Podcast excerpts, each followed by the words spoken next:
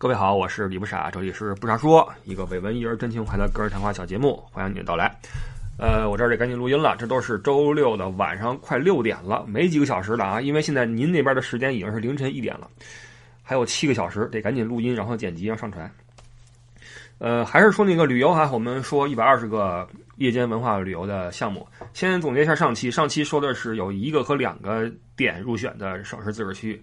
包括直辖市，那其中入选了两个点的呢，就是天津和山西。有人说谢谢替山西发声，其实之前说过一些晋游记，大家可能有印象，对山西一直就很有好感，所以以后应该还会会再再去。然后包括很多人会质疑一下这个评选，对吧？就是你比如说山西，或者说很多其他那些省市自治区哈，怎么可能只有一个点入选呢？那哪儿也很好玩，没办法，对吧？这文旅部评的，不是我评的，是吧？而且就是标准是什么，咱也不知道。但显然它是需要在夜间能把人凑起来的，比如山西还有五台山，但是五台山我估计夜间可能够呛，我猜啊，因为五台山我去是很久很久以前了，那时候还上初中呢去的了，你想多少年了？那时候，嗯，对，不可同日而语了啊，现在什么样我也不知道。但是夜间消费景区这个是一个前提，明面上的前提，那背后可能还会会有一些啊，对吧？各种的什么利益关系什么，咱就不知道了。所以很多大的景点什么的哈，它可能晚上就就没人了，所以就没有入选到这个里面来，这是一个前提哈。然后上期还犯了个错误，把那个朱棣呀念成朱棣了，这是充分暴露了对中国文化、历史文化的一个不了解，就是没怎么看中国的这边的历史，或者说看的时候也没有怎么求甚解。嗯，因为平时也工作中也不用嘛，你不会去聊到明史、什么清史什么的哈，我是一点都不知道，而且我也不怎么看什么那些电视剧什么。呃，康熙王朝啊，什么大明宫词呀，就各种的这种长的历史剧，我也一个都没看过，所以肯定是一个欠缺哈。好在现在这个平台有一个功能，就是你可以把你新录好的东西啊，通过一个替换给替上去，这样的话就不需要下架以前的，然后重新上传。所以第一时间听的人是发现这个问题了，后边听的人都改成朱朱朱棣了哈，朱棣。OK。然后，呃，在开始今儿的节目之前呢，再说几句旁的啊，旁的。最近事儿比较多，我都不知道这几句旁的说完之后还有没有时间说旅游了。我们试试啊，试试。说的时间长的话，就混一期。嗯，首先一个说下疫情。上周咱不是说过，我录音那天出了欧米克，然后当时因为来不及反应嘛，就先放那块了。那现在一周时间过去了。大家可以，我觉得这是一个很好玩的一个现象，就是你可以回想一下，朋友们，你回想一下这个病毒刚出来的第一天和第二天，你的情绪和你现在的情绪，以及当时你的行为和现在的行为。有人提了一个一句话，我觉得非常好，就对于这个新的病毒呀，我们应该怎么做呢？向最好的去期盼，向最坏的去准备。什么意思呢？就是我们肯定要心怀希望，心存乐观。当时我们是从。嗯，大的国家层面看到了很多行动，也是让我们很多人陷入了恐慌之中，因为我们从来没有见到过，比如说欧美，欧美国家对疫情如此的嗯恐惧，所以很多人会本能的认为，连欧美国家都怕成这样的，这次病毒一定来势汹汹，会有这么一个论断。但是我在微博上，我觉得这样想是不对的，因为他们之所以会如此恐慌，是因为他们没有一个很严格的对待病毒的。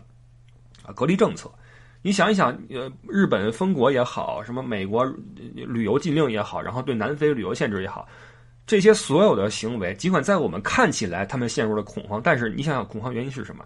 因为他们没有入境隔离制度呀，或者说这个隔离制度也很难说完全严格的执行，而这个病毒又是一个你不一刀切就还是会继续去蔓延的这么一个一个东西，所以这个咱不是说了吗？这个东西的性质，Delta 就已经注定了。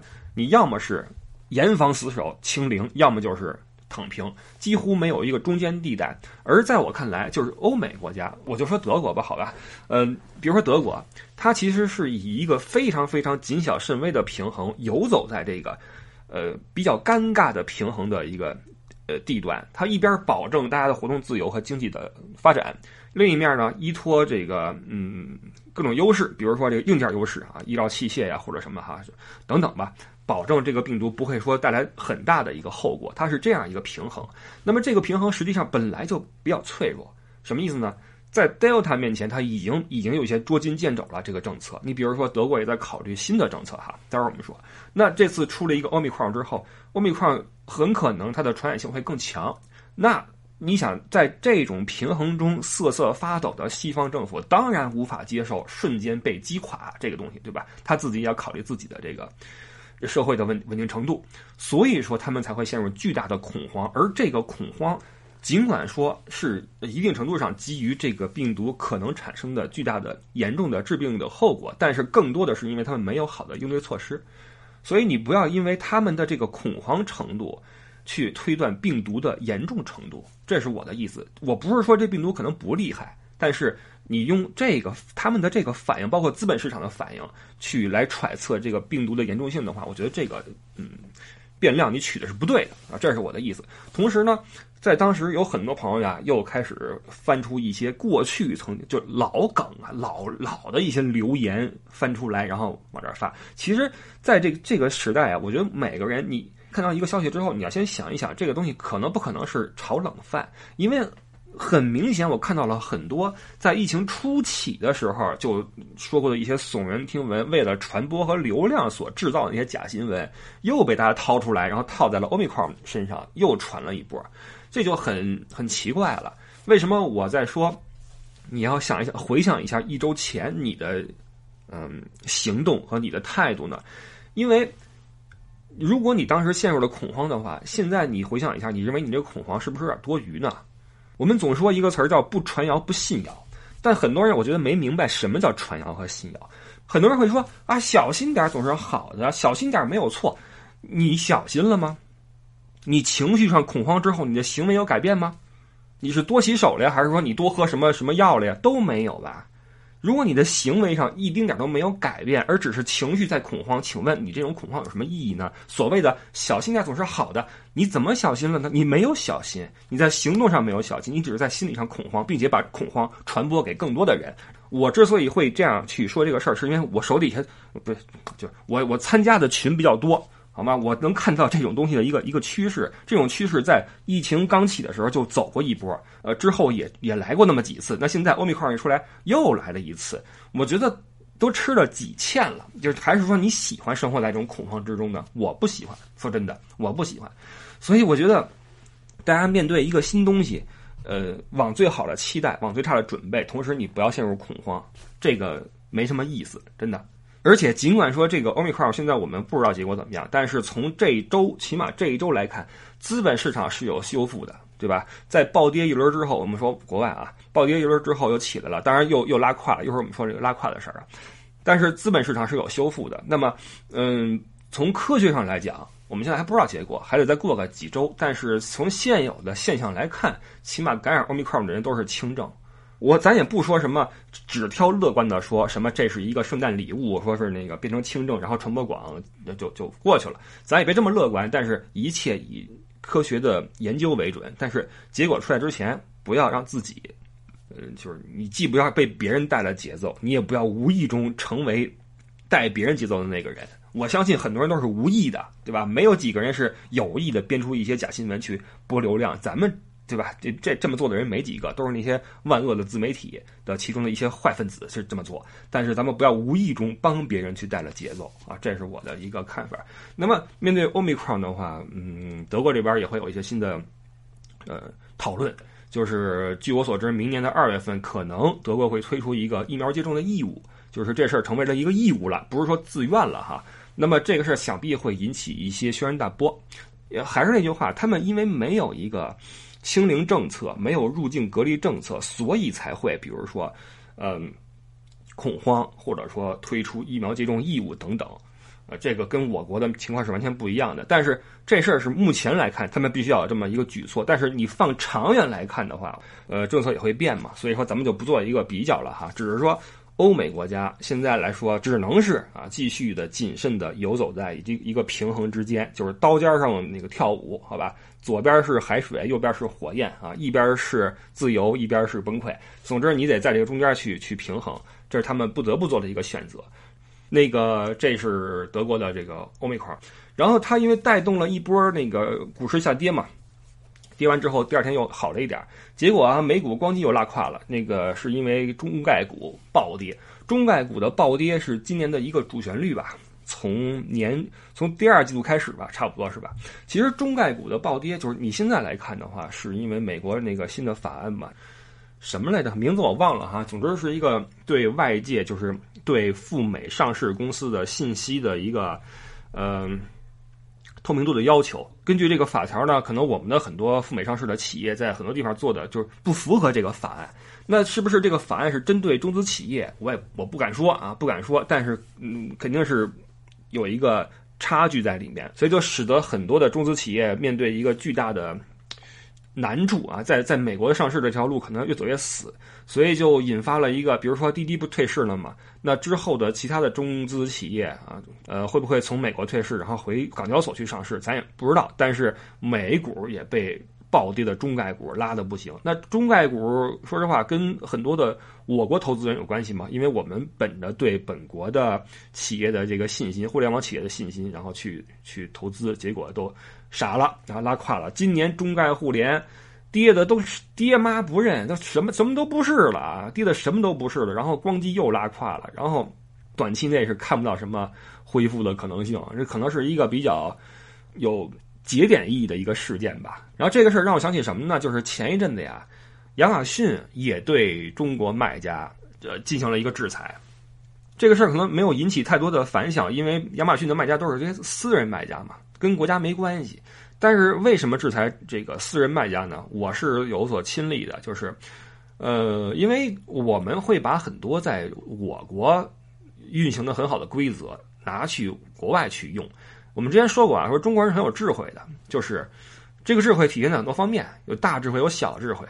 然后呢，其中一面就是我们对嗯规则的运用，以及对这个怎么说呢？对，就是我们很有效率，好吧？那么在这个亚马逊上是什么现象呢？就是卖家会通过这个呃刷这个。好评来增加自己的曝光度，呃，从而实现大的一个销量。那这样的话就会挤掉很多，呃，原本的在欧洲的卖家。举个非常简单的例子啊，过去我买过，很多年前我买过一个那车里边用的那个蓝牙的一个设备，买的时候没想到价格是特便宜，然后一看那个运输时间恨不得要俩礼拜，我说这什么情况？一看哦，香港发货，那也就是说是是那个中国卖家用走香港这个这个途径，然后通过这个亚马逊平台的这个世界性啊。呃，打入欧洲市场，这无可厚非嘛，对吧？那你选择了这样一个便利的话，就要承受一个长的时间的运输，对吧？OK，到手里之后用了也就是一礼拜，坏了啊，就就不行了。我当时是为了这个工作准备的，等于比较耽误事儿。然后我在网上就说这事儿，我的评价里边我就说这东西它质量不行，一周就坏了。然后瞬间那个卖家联系我啊，就是国内的，说那个我们可以给你退款兼发货。然后麻烦你改个好评什么的哈，巴拉巴拉这些事儿，然后又给我发了个新的过来。但是这个是一个大家可能司空见惯的一个事儿，就是协调嘛、协商嘛。但是呃，这只是一个普通的现象。那么更多的是什么呢？就是他会用嗯付费的方式让你去刷好评，是有些这样的群存在的。专门去给这个亚马逊去刷这个单。现在，比如说现在你要说你想入驻淘宝，你做个什么卖家，你不刷单的话，你八辈子也做不起来呀。你说是不是？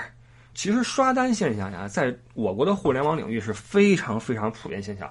买粉儿、刷好评、买赞，然后造舆论，舆论啊，造舆论，这是一个特别就变成了一个我们都接受的一个现象了。但是你这一套在国外，起码目前。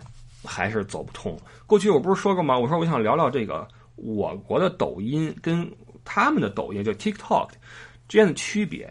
后来这事儿都放下了，因为我就觉得说完之后可能要有麻烦。其中一点是什么呢？就是我们是很善于商业化，非常懂得怎么着把流量变现，或者说怎么着把这事儿往那个变现的那个方向去做。但是这个 TikTok 里面呢，大多数啊还是图一个傻乐呵。高兴就完了，他在变现这块做的是比较少的。然后你能看到很多在中国取得了成功的变现经验的这些 UP 主啊，他们也会把作品移植到 TikTok 里面来，但是在变现这一块还是没能做太好。就是说，不论是从大家的这种呃心理呃这个需求来说，还是整个的平台机制来说，对变现呀，对流量变现呀，还是有一定的这种陌生感哈。当然这说歪了哈，我只是提一句。然后说回亚马逊，那亚马逊这个平台就会发现很多这个来自香港的卖家，说是香港，其实你也知道是哪儿，呃，都会通过刷单和改好评的这种方式来冲击这边的市场。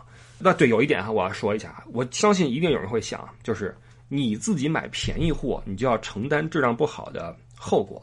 这话我我觉得你说对了一半儿，买便宜货就大概率会比那贵的要差一点，这是一个不争的事实，每个人都知道这个事实。但是，如果这个卖家告诉我这玩意儿可能一周之后就会坏，如果他敢把这个写在这个介绍里面的话，他卖五毛钱我也不会要啊，对不对？就是我们应该承担这个东西的质量没有贵的好这个可能性，但是我们不应该承担这玩意儿到手就坏的可能性，你懂我意思吗？呃，以前马云不是说过一句话吗？说这个类似是你在淘宝上或者哪儿买一个那种超级便宜的东西，你一看就是假的的玩意儿，那你自己就要承担你买假货的后果。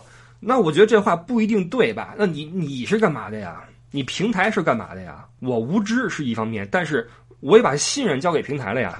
我希望这个平台能够用鉴定机制和筛选机制，帮我摆脱因无知带来的一些后果，这可以不可以啊？你不能够说把这个这事儿全都甩在消费者身上，然后谁花的少的钱谁就活该买假货，这事儿是不对的。这么说是不对的啊。好，那么亚马逊就会发现这事儿就就不对了嘛，然后就开始就发警告，说这事儿啊你们要如何如何。但是你也知道，就是我我们的商人呀，包括很多在欧洲做生意的这个我们的这个，比如说做服装生意的什么，做餐馆生意的哈，呃，还是会有一些这种，嗯，怎么说呢？呃，你说是侥幸心理或者被动心理吧，他还是不怎么主动的去面对，嗯，有关部门的一些筛查、审查什么的，不怎么主动，还是车到山前必有路啊，类似于这样的东西，或者说来再说。但是你知道，在这边的话，他认死理儿吗？几次警告之后，你 OK，你没反应的话，咣叽，比如就把你给，要么是封了，要么是罚款等等的。所以亚马逊上一下就下了一批这个中国的卖家。这是前不久的事儿，其实这一步呀，我觉得今天才发生都算已经很晚很晚的了。因为很久以前我就发现有这个现象了，就是我们的卖家在渗透到这个跨境电商里面来，而规则上却没有按照跨境电商的规则在办事儿，还是用一些我们自己所适应的规则，我们认为 OK 的规则来办这个事儿。但是因为文化差异和法律法规的执行度差异，就会有一些麻烦，对吧？呃，但是这些人没有引起什么嗯。讨论是因为都是私人买的，都是那个企业老板嘛，对吧？又不是那那些什么华腾啊、云、君、明珠，是吧？什么又不是这帮人的体量，所以就没有牵扯到大的讨论啊。但是这是一个一个一个趋势。那么想到这个，也是因为中概互联这个中概股在美国的这个集体性的垮台啊。当然，其实今年的这些中资企业呀，两边挨拳，真是两边挨拳。你你想今年这个铁拳抡的哈。呃，游戏行业，腾讯挨锤了吧？腾讯因为那个孩子游戏时间问题，啊，然后付费游戏问题，然后什么那些呃在线的那个媒体行业，什么爱奇艺什么的，锤了吧？你不论是内容的审核上，呃，连芒果台都被审核了嘛？呃，那个何炅之哭嘛？这内容审核上，还是这个，比如说广告的那个时长上啊，插播广告等等的规则上被锤了嘛？完教培被锤了嘛？你双减嘛？弄的那谁？老于，老于都说要去卖货去了嘛？就这样，就连卖货还出了个哪儿一个部门啊？说那什么，说那个不看好他卖货。你一个企业家不应该做这样的事儿。是哪是哪哪个网站哪个媒体啊？说是这么无耻的话，你是谁呀？然后这个媒体在被质疑的时候，居然在私下里表示说，我们不欢迎这样的质疑，这会从根本上动摇我们的权威性。你说你这是一个媒体说的话吗？谁谁给你权利的，你就是权威？太奇怪了。就是现在这些。有一些所谓的主流媒体哈什么的，你真拿自己当回事儿啊？不知道怎么想的哈。然后说回来，这个中资企业左右挨锤啊，这在国内这个被锤完之后，去美国又被锤，那个什么各种信息那个不满足上市条件呀，什么那的哈，咱也不知道是怎么回事儿，我也没深琢磨，不知道是孰是孰非，但是很拉胯哈。所以今年你看吧，这些大老板们也是，然后一说那什么哈，赶紧出钱。我掏几个亿，我掏几个亿，响应什么哈？其实都是一个那什么，这就不细说了。哎，这个啊，对，那房地产也锤了嘛。房地产，你呃，其实房地产不是锤，房地产是泡沫要炸。你看今年，嗯，恒大今天的事儿啊，还是昨天的事儿？恒大说正式违约了嘛，要完蛋了。嗯，那据说那个广州恒大俱乐部啊，已经到什么地步了呢？已经到只能够负责那个队员的那个水的供给了，饭都不管了。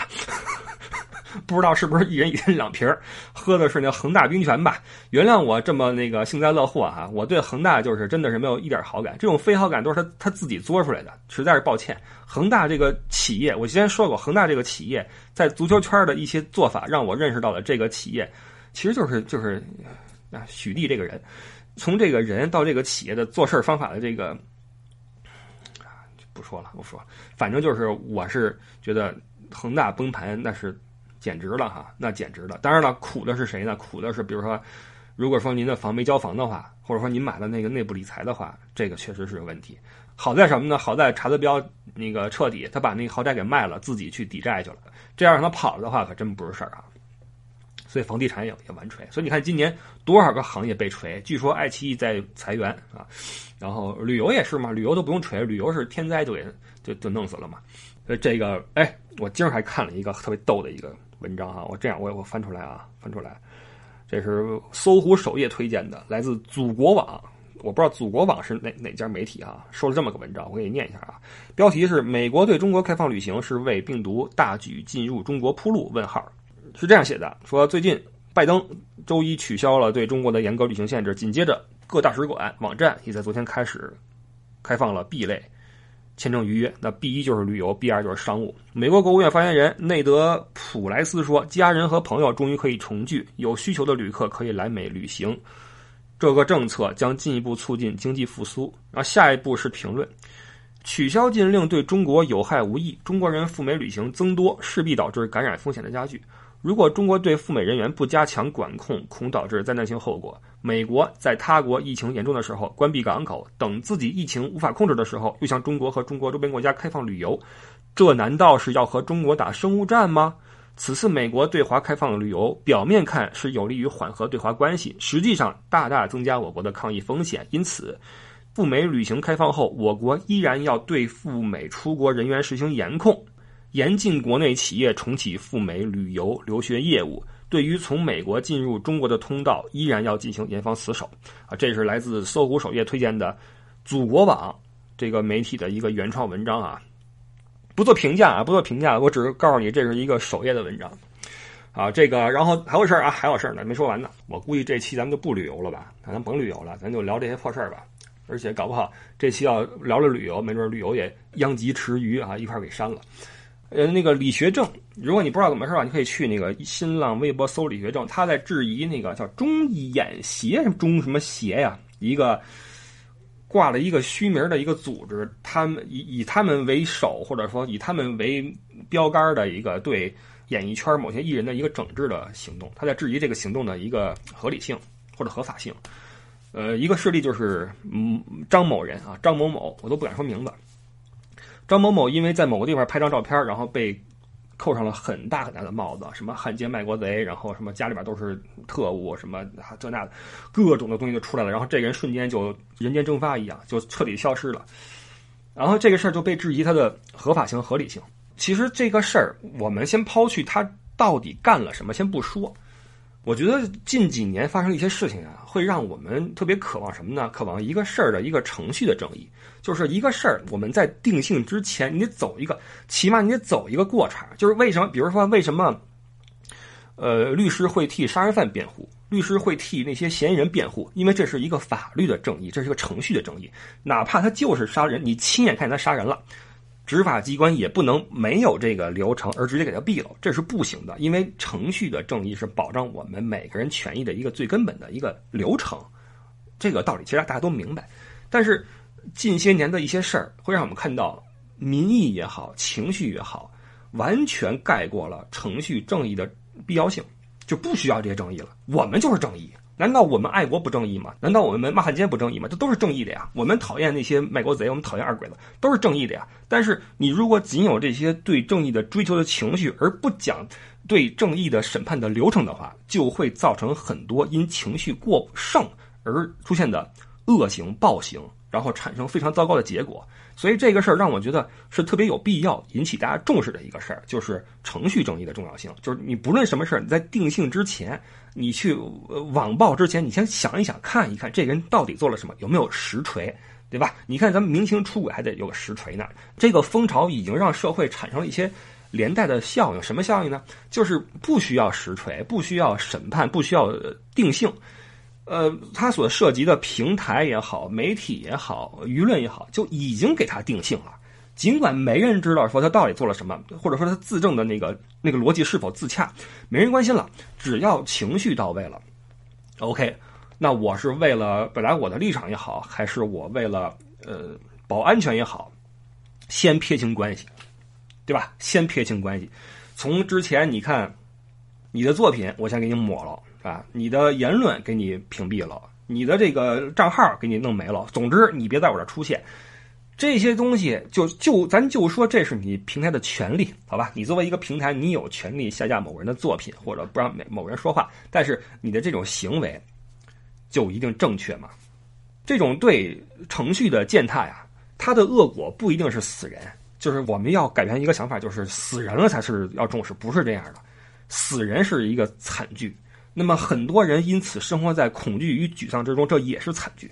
多少人是因为这个被锤了？今年那个霍姓的小明星、小歌手被锤了吗？然后现在也在努力的在等结果，是吧？姑且这么说吧。朱军不也这么被锤了吗？朱军是不是今天重返央视？今天我看到一个新闻说朱军重返央视，我认为这是一个虽然说是迟来的一个结果，但是是法律程序正义的一个体现。注意啊，我说程序正义，因为。具体他跟那谁的事儿，咱们谁也不知道。既然咱们都不知道的话，只能相信法律。如果我们连法律都不信的话，那你你信什么呢？对吧？那么，如果我们尊重法律的判罚的话，这个事儿他是无罪的。他无罪的话，为什么不能出现在我们面前呢？所以，当他今天真的出现重返央视的时候，我认为这是对法律和对程序正义的一种尊重。尽管说这个尊重来的其实已经晚了。你看，如果说我们仅凭情绪、仅凭对一个人的好恶去给人去下定义的话，会不会造成冤假错案？包括因为情绪而过多的呃放大了一个人的恶行，而忽略他的善举，这种事儿也发生了呀。所以我是觉得，我们应该警惕这种升级性的评判。所有这种情绪都不是一步到位的。所以我们在今天，在这一个月，在这一年所。看到的网上的那些思潮、那些涌动、那些让我们觉得不可思议的事情，都是在过去的一天、过去的一个月、过去的一年慢慢积累出来的。今天我们能看到的很多言论、很多思想的这些东西，在十年前你是难以想象的。你难以想象，我们尊重历史的潮流，我们尊重社会思潮的发展，它可能是忽左忽右、忽上忽下的，没问题。但是，如果你认为，有一个趋势是可能导致一些不好的结果的话，那我认为我们应该去讨论和去注意这个事儿，这是我的观点。当然我知道哈，就是程序的正义也会造成牺牲品，而对程序正义的过分追求也会造成社会资源的消耗和这种浪费，呃，或者也会产生一些这种所谓过犹不及的这种现象。任何一种对正确的追求都有可能造成这种这种后果。只不过我认为。坚持程序的正义，或者说坚持对程序正义的追求，这是我们应该坚持做的一个事儿。我们未必让自己站到绝对程序正义那个点上，因为第一，我们站不到那个点上，万事无绝对；第二，确实，因为这个所有的事儿都要都要具体分析，对吧？所有事儿都要具体分析。在可能一些社会，一些比如说发展中国家、发展中的社会，它有些地方它不允许你，或者说它没有这个条件去给你讲这么多的程序正义。所以，我认为。对于程序正义这四个字儿，我们应该在心中坚持它的正确性，然后往那儿去发展。同时，我们也要看到，如果我们仅仅追求完全的程序正义的话，也会在一定程度上造成一些负面的结果，比如说。一个人明明办了坏事儿，但因为我们要坚持一个程序的正义，使他继续逍遥法外，又又造成了什么恶果，或者说，呃，在审判他之前又让他如何如何，这当然可能发生。但我还是认为，这是我们应该去努力的一个方向。包括我们因为对这个事儿的追求造成的一些瑕疵，这个也不是主要矛盾。主要矛盾是我们因为不能够认识到程序正义的重要性，而导致的一些糟糕结果的发生。这是我想说的一些东西。得了啊，这期咱们就甭旅游了，好吧？甭旅游了，下一期再聊这个什么吧。这期到这块吧。然后我们就下礼拜再见，没准这期就什么时候就没了呢？我估计哈，有可能。好吧，谢谢您收听，我们下周早八点再见。